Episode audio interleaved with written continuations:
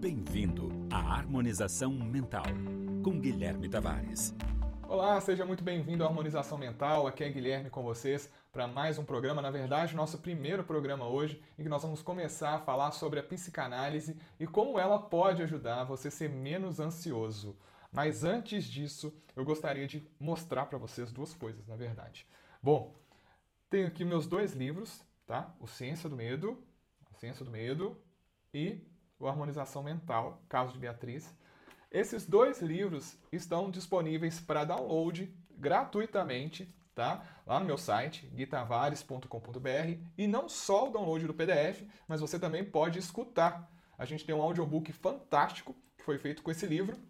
E você pode, lá nesse site, guitavares.com.br, escolher a plataforma que você vai escutar. Esses dois livros são muito importantes para você que está buscando um maior conhecimento da mente humana, uma maior, maior ressignificação da sua vida, como você pode trabalhar seus medos, como você pode trabalhar sua ansiedade, seus traumas, o que são os traumas, quais são o que, que tem, qual é a influência da infância na sua vida.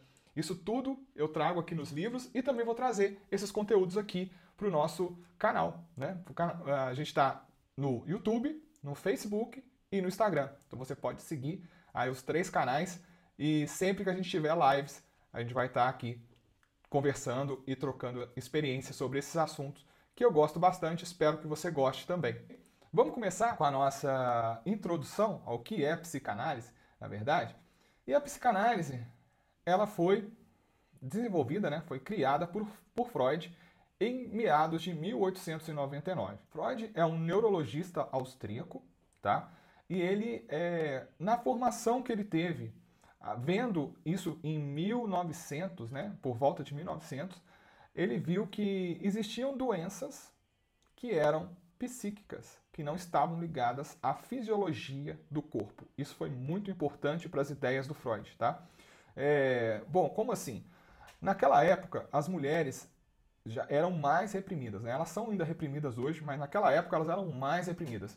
E isso gerava neuroses. Né? Eu não podia escolher quem eu ia casar, eu não podia ter opinião, não podia ter votar, não podia ter minha voz sendo escutada. E normalmente a, a neurose acontecia nos homens também, mas a sua grande maioria eram as mulheres que passavam por esse processo de neurose. Então o que aconteceu? É, Freud começou a estudar e viu que existia uma, uma série de problemas de distúrbios que eram criados pela mente, que não tinham relação com a fisiologia. Os médicos na época já sabiam disso, né? Tanto que os, os médicos não aceitavam pacientes histéricos, que eram é, como eles eram chamados. Eles não aceitavam esses pacientes histéricos dentro do, do hospital, porque achavam que esses pacientes estavam ali é, querendo atenção, né, fazendo, fazendo hora, alguma coisa assim, ocupando um leito sem ter a necessidade real, porque eles testavam a fisiologia. No cérebro não existia nada fisiológico que, que, que determinasse que a pessoa estava cega ou que ela não conseguia andar. Mas Freud começou a questionar os seus, os seus é, tutores, né, os seus professores, que existiam é, situações em que, por exemplo, ele, ele enfiava uma agulha na perna de uma pessoa que, que, que não estava andando e os médicos falavam que ela estava fingindo, mas ele falava, pô, como isso pode acontecer? Como a gente pode estar fingindo uma coisa dessa e não sentir dor, não, ter, não sentir dor, né? Então Freud começou a entender, a buscar entender como isso funcionava, né? E para isso, ele começou a pesquisar sobre a mente humana.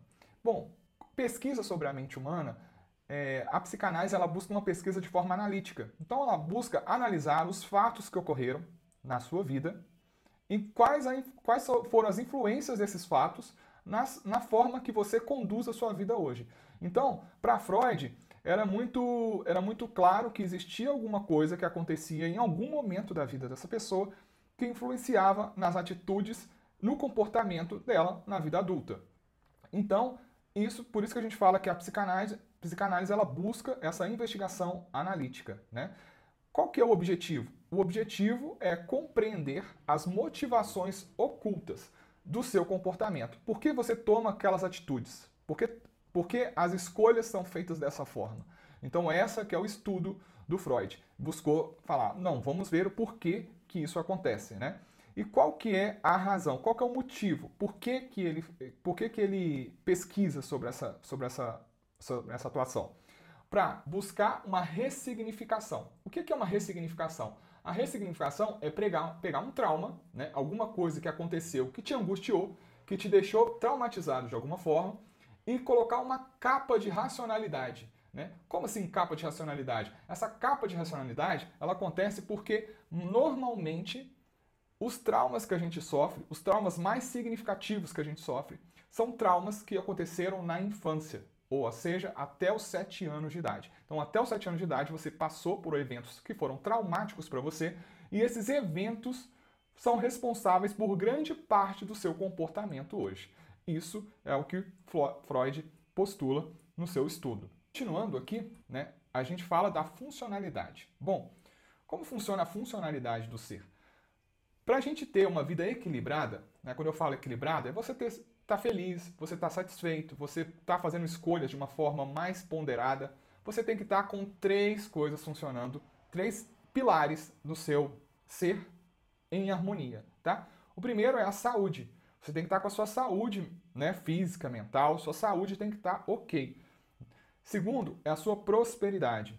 A prosperidade aqui, ela não é uma não é simplesmente dinheiro, essas coisas. A prosperidade é você ter a sensação que o que você está fazendo profissionalmente, ou o que você está fazendo, desenvolvendo enquanto projeto, ele tem um significado, ele tem um propósito, você está alinhado com o que você deseja, né, para você, principalmente profissionalmente, e aquilo que está acontecendo na sua vida. E o terceiro são os relacionamentos afetivos, né? Relacionamento com a mãe, com o pai, com os irmãos, com a família, com os amigos, com o marido, com a esposa, com os filhos. Então, esses três pilares são muito importantes para a gente definir como é, como está a nossa, a nossa psique, né? como está a nossa saúde mental, o nosso equilíbrio enquanto pessoa. Bom, é, esses três pilares, ao longo da vida, eles são, é, eles são em algum momento tensionados, tá? Então pode acontecer que em algum momento da sua vida você está passando por uma situação em que a sua saúde está prejudicada. Né? Essa, então acaba que aquela, aquele pilar vai diminuindo e tensionando. Você imagina que você é aquele bonequinho que está em cima do pilar, então ele vai ali ó, tensionando e você tendo que equilibrar, tá? gasta uma energia maior para buscar esse tipo de equilíbrio. Né? Em segundo, é, pode ser acontecendo uma, uma, um problema com a sua prosperidade. Você pode ter perdido o um emprego, você pode estar em uma situação que, que você não gosta, né? Uma situação em que você não enxerga um propósito. Ah, não sei, eu trabalho, mas eu não tenho um propósito definido, eu não sei o que eu, o que eu vou fazer da minha vida. E em terceiro, os relacionamentos, né? Seu relacionamento com as pessoas pode não estar tá legal. Então, quando você está com um ou mais desses pilares em desarmonia, é como se você estivesse em cima ali daquele triângulo e tendo que equilibrar. Né? E quanto mais eles estão desregulados, mais tensão você carrega na sua vida, porque mais você precisa se equilibrar nesses dois, nesses três pilares, né? na verdade. Então, é, isso é a funcionalidade do ser.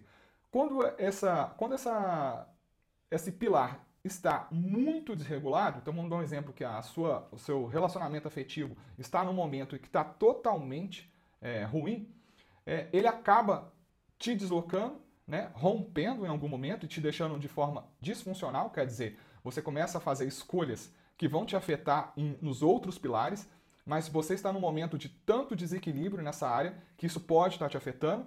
Então, por exemplo, ah, eu tô eu tô tô no momento em que eu perdi o meu relacionamento e, e agora eu vou sair na night e vou começar a beber, eu vou começar a para gandaia, e isso vai isso ao longo do tempo vai afetando sua saúde, depois vai afetando sua prosperidade, você pode perder o emprego, você pode ter outros problemas que são desencadeados através de um pilar que está nessa situação de disfuncionalidade. Então, quando a gente fala que a pessoa está disfuncional, é porque ela está com um desses pilares tão tensionados que as escolhas que ela faz na vida passam a não ser as melhores escolhas para ela enquanto indivíduo. Né? Então, isso representa o que é onde a gente fala sobre a funcionalidade do ser. Outra coisa muito importante que determina a, é, as características da sua personalidade são locos de controle. Locos de controle é basicamente o seguinte: quando você tem um locus de controle interno, significa que você toma para si tudo que é bom e ruim que aconteceu na sua vida. Então você se responsabiliza pelas coisas ruins que aconteceram na sua vida e também pelas coisas boas. Isso quer dizer que você tem um locus de controle interno maior. Pessoas que têm um locus de controle externo, elas consideram, elas passam a atribuir à sorte ou ao acaso os resultados obtidos na sua vida. Então, são aquelas pessoas que, ah, eu perdi um emprego porque as pessoas é, jogaram contra mim. Ah, eu não tenho sucesso na vida ou eu não consigo ter as coisas na vida porque as pessoas sempre é, agem contra mim, estão sempre contra mim. Então, esses são fatores que determinam locus de controle interno e externo. Dos locus de controle, esse, né, na verdade, do, da sua personalidade, o locus de controle é o que você consegue mais facilmente alterar. Né? Então, assim, eu às vezes estou em algum momento em que eu considero que tudo é culpa dos outros, né? É, que as pessoas têm sorte, ah, ele conseguiu dinheiro porque ele tem sorte, porque ele nasceu de uma família que deu condição para ele, ou que as pessoas colocam que, é, ah, eu perdi meu emprego porque eu não conseguia aquele emprego porque o outro pessoa era mais, ela, ela tinha alguma, algum benefício que eu não tinha, e aí a gente passa a ver que pessoas que buscam inicialmente já o seu, o seu, a sua autonomia, né, começam a identificar que eles são responsáveis, tanto pelas coisas ruins que acontecem, como pelas coisas boas. Então, isso faz parte da, do locus de controle. Outra coisa que influencia muito na personalidade da pessoa é a pulsão, a pulsão vital. O que é essa pulsão vital? Pulsão vital é aquilo que traz para você a sua essência de vida. Né? Vamos falar assim, a nossa essência de vida, é a nossa energia motivadora, aquilo que traz a essência de tudo que a gente vive. Qual que é o objetivo dessa pulsão? O objetivo dela é fazer a autopreservação. Imagina o seguinte, gente. Toda vez que a gente nasce, né? Toda vez não. Sempre quando a gente nasce, é, a gente é programado para ter uma, um, um senso de autopreservação. Todo animal, né? E a gente, eu estou nos incluindo nessa, nessa categoria nesse momento, que é a gente faz sempre a a gente sempre tem essa programação de autopreservação. Como assim?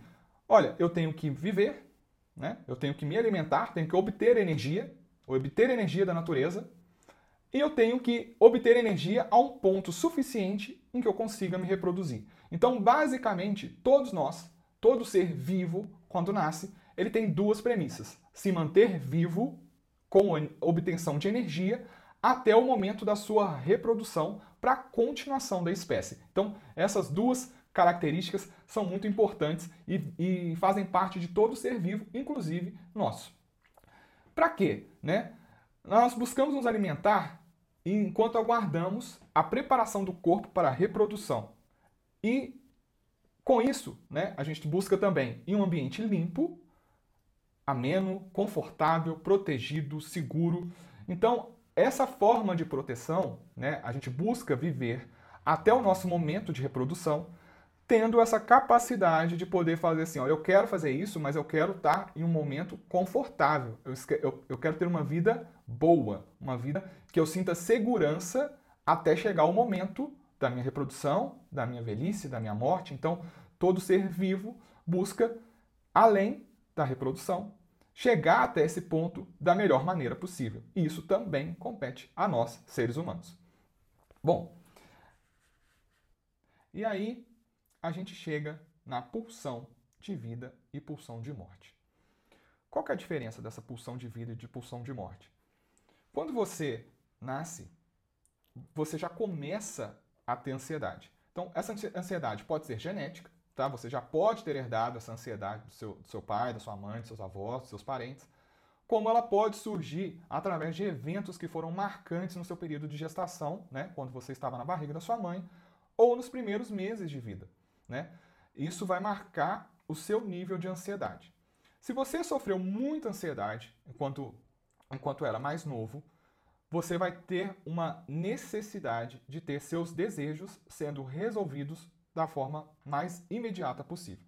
Se você teve uma gestação e uma em uns primeiros meses de vida mais tranquilo, você consegue esperar mais para ser recompensado. Então você sente, você tem uma, um, um posicionamento menos ansioso, certo? Esse nível de ansiedade vai determinar a sua pulsão. Como é que funciona a pulsão? Se você tem pulsão de morte, você é mais ansioso, seu nível de ansiedade é maior.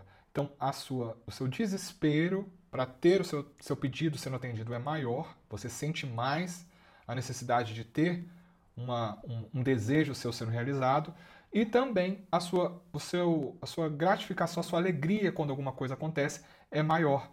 Então ela oscila muito. Você vai de uma tristeza profunda a uma alegria tremenda quando o seu desejo é atendido, quando você vê a situação sendo resolvida. Se você é de pulsão de morte, né, se você, você é pulsão de vida, se você tem mais pulsão de vida, você é mais tranquilo. Então você não, é, não oscila tanto nem a sua alegria, nem a sua tristeza. Existe uma, uma, uma igualdade melhor, você sabe esperar melhor, pra, sabe que a recompensa vai vir. Então, isso que é a diferença da ansiedade. A ansiedade é a manifestação do desejo comum de todo ser humano de ter suas necessidades satisfeitas o mais breve possível. Então, quanto mais ansioso você é, mais pulsão de morte você tem. E aí você pede, você deseja aquilo intensamente não consegue esperar que a, que a, que a coisa aconteça, que aquilo que você espera aconteça, e quando acontece, você sente uma alegria tremenda e depois você volta para um novo ciclo de ansiedade. Né? Você não consegue também assim, quando você conquista alguma coisa, aquilo não fica muito tempo, a sua alegria também não dura muito tempo, porque ela oscila, logo você já vai estar com outro projeto, com outra ansiedade é, e sempre vivendo nesse tipo de ciclo. Então, isso é pulsão de vida ou pulsão de morte. Por que, que elas funcionam e como que isso funciona no nosso mecanismo, né? no nosso comportamento, na nossa psique? É, tudo que é bom para nós, é, a gente quer repetir. Tá? A nossa mente ela trabalha com repetição. Porque cada processamento que o cérebro faz para um novo, quando um novo acontecimento surge, ele gasta muita energia. Então o cérebro trabalha com eficiência. Então, eficiência energética. Então, para isso, ele começa a trabalhar com padrões de repetição. Simplesmente, se uma coisa é boa, se uma coisa é ego, pertencente ao ego, eu vou desejar repetir. Quanto melhor a sensação, mais eu vou querer repetir aquilo. Quanto mais intensidade tiver a minha memória, quanto mais intensidade tiver a minha lembrança, mais eu vou querer repetir aquele processo. Quanto menos, né, quando aquilo não é ego, quando aquilo não é pertencente ao ego, eu vou querer colocar para fora, vou colocar expurgar, que a gente fala. Então, assim, é, então nós criamos hábitos repetitivos em busca de compensações. Então, tudo que é satisfatório para mim, eu vou querer ser recompensado, eu sou recompensado de alguma forma com isso, e eu vou querer repetir mais e mais vezes. Quanto mais satisfação me trouxer, quanto mais prazer me trouxer, mais eu vou querer repetir aquilo.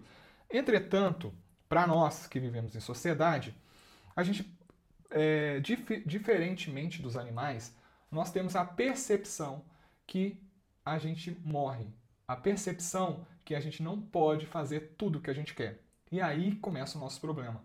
Porque eu tenho uma ansiedade muito grande em ter o meu problema resolvido, mas eu sei, por causa de valores morais, culturais, religiosos, eu não posso fazer tudo o que eu quero.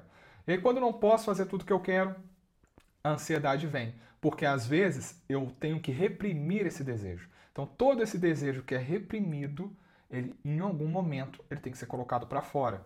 É, e aí, quanto mais ansioso, quanto mais desejo reprimido eu tenho, mais as minhas pulsões vão começar a acumular dentro do meu corpo.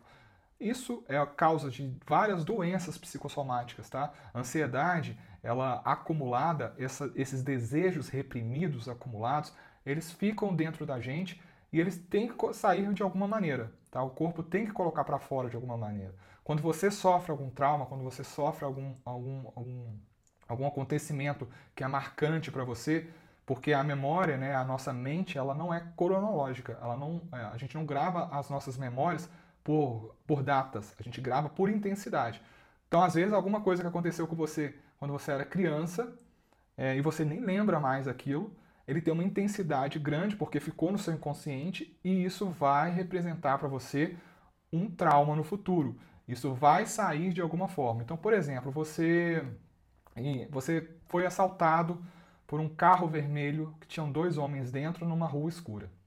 Sempre que você passar numa rua escura, sempre que você vê um carro vermelho, sempre com duas pessoas dentro, tudo que te remeter àquela memória, aquela lembrança de, de um evento que foi traumático para você, vai te causar algum desconforto. Da mesma forma, você também é capaz de lembrar de coisas que foram muito boas para você, mesmo tendo acontecido há 10 anos atrás. Então a memória funciona dessa forma. Qual que é esse inconveniente? O inconveniente é que nós sabemos que nós temos data de validade. Nós sabemos do amanhã, a gente tem a percepção de futuro, coisa que os outros animais não têm. Então, eu não posso ter os meus desejos todos sendo atendidos inconsequentemente, porque eu sei que existem consequências. Se eu rea realizar todos os meus desejos de forma inconsequente, eu vou ser cobrado pela sociedade, e isso, essa cobrança, juntamente com a sua neurose, né, de quanto tempo, quanto você se sente penalizado, né, qual o peso da pena daquilo para você, vai fazer com que você reprima seus desejos. E quanto mais seus desejos são reprimidos, mais você vai ficar ansioso, mais você vai ter problemas no futuro. Então a gente, a psicanálise ela busca esse equilíbrio em você conseguir realizar os seus desejos, né? Ou conseguir dar vazão para os seus desejos de uma forma saudável, mas sem essa cobrança, né? Sem esse, essa cobrança própria, essa cobrança interna de que tudo tem que ser feito é, da forma. Às vezes você foi tão reprimido quando era, quando era criança que passou a não conseguir colocar para fora suas insatisfações. E isso acaba gerando câncer, problemas de pele, doenças psicossomáticas. Tá? Doenças psicossomáticas são causadas basicamente por acúmulo de estresse que a gente, que a gente vive durante a vida, porque a gente não consegue colocar para fora coisas que a gente deseja muito bem. E, esse, e essa é a origem do nosso comportamento. Tá? O nosso comportamento são as sensações do passado, do passado que são atualizadas a todo momento. Como eu disse, você um evento que foi ruim para você e que toda vez que você ver uma, uma, alguma coisa que remeta que, que seu, seu cérebro coloque é, junte isso a uma, um evento que aconteceu no passado, sendo bom ou ruim, você lembra automaticamente. Se foi ruim, você vai ter um, uma sensação de desconforto maior. E isso vai gerar o seu comportamento. Se você foi traumatizado com alguma coisa que aconteceu no seu passado e todos os dias você é relembrado da sua mente, às vezes inconscientemente, sem saber a origem daquilo que aconteceu, você acaba se sentindo exposto várias vezes e aí começa a, essa sensação de neura, né? essa, essa, essa sensação de que eu estou sendo exposto, não estou me sentindo confortável aonde eu estou. E isso vai gerar o seu comportamento. Se eu não me sinto confortável, eu vou querer a todo momento me proteger. E o nosso, isso, isso basicamente é o reflexo da nossa ansiedade. Nós temos ansiedade com tudo que acontece na nossa vida, né? Então, o nosso comportamento ele é reflexo basicamente das nossas ansiedades, que são criadas principalmente quando a gente é criança, através dos traumas que a gente vive. Traumas, às vezes, que não representavam tudo aquilo que para a gente, é, hoje, né, ressignificando, a gente conseguiria entender. Mas, naquele momento, na sua mente de criança, no seu cérebro de criança, foram eventos que foram muito traumáticos, que te marcaram muito e que você carrega até hoje, ao longo dos anos, e que determinam basicamente o seu comportamento. Grande parte da sua ressignificação, grande parte da sua harmonização mental é entender os eventos que foram marcantes para você na sua infância e buscar ressignificá-los, buscar dar outro significado mais leve para aqueles eventos que foram traumáticos para você quando você era criança. Então é isso, pessoal. É, encerra aqui o meu, nosso primeiro, nosso primeiro vídeo sobre esses assuntos. Espero que vocês tenham gostado. E nesse encerramento eu gosto sempre de fazer um exercício. Vamos colocar um exercício para nós aqui, que é um exercício de autoestima. Eu quero, vou passar uma pergunta para vocês pensarem. Vamos, vamos pensar né, sobre, sobre esse assunto. Tem aqui na minha mão um card. Eu deixo ele, eu deixo ele aberto. Vamos sortear um daqui de dentro. E a pergunta desse exercício é. Vamos colocar aqui? Você é perfeccionista? Você é perfeccionista?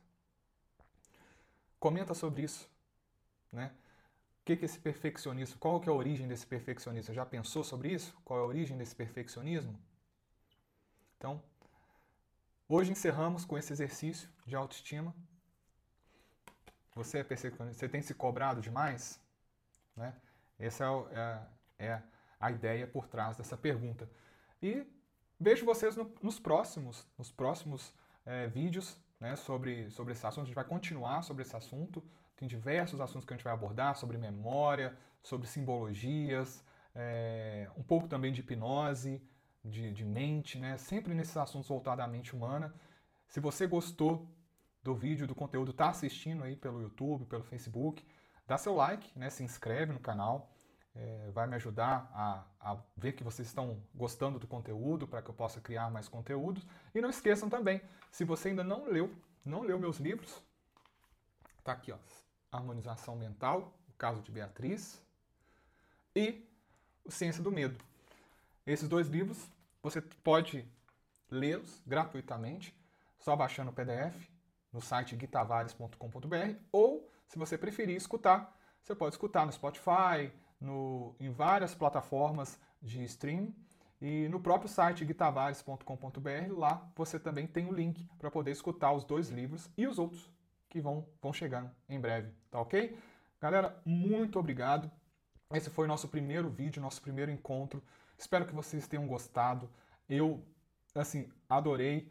É, eu acho que, que assim, é uma nova fase desses conteúdos, de passar esses conteúdos, informações, são coisas que eu gosto de falar, são coisas que eu gosto de estudar. E assim, eu sei que tem várias pessoas que me seguem que curtem esse tipo de conteúdo. Então, é para nós, é para vocês que foi feito esse conteúdo. Espero que vocês gostem, foi feito com muito carinho, tá ok? Muito obrigado e a gente se vê no nosso próximo vídeo. Até lá!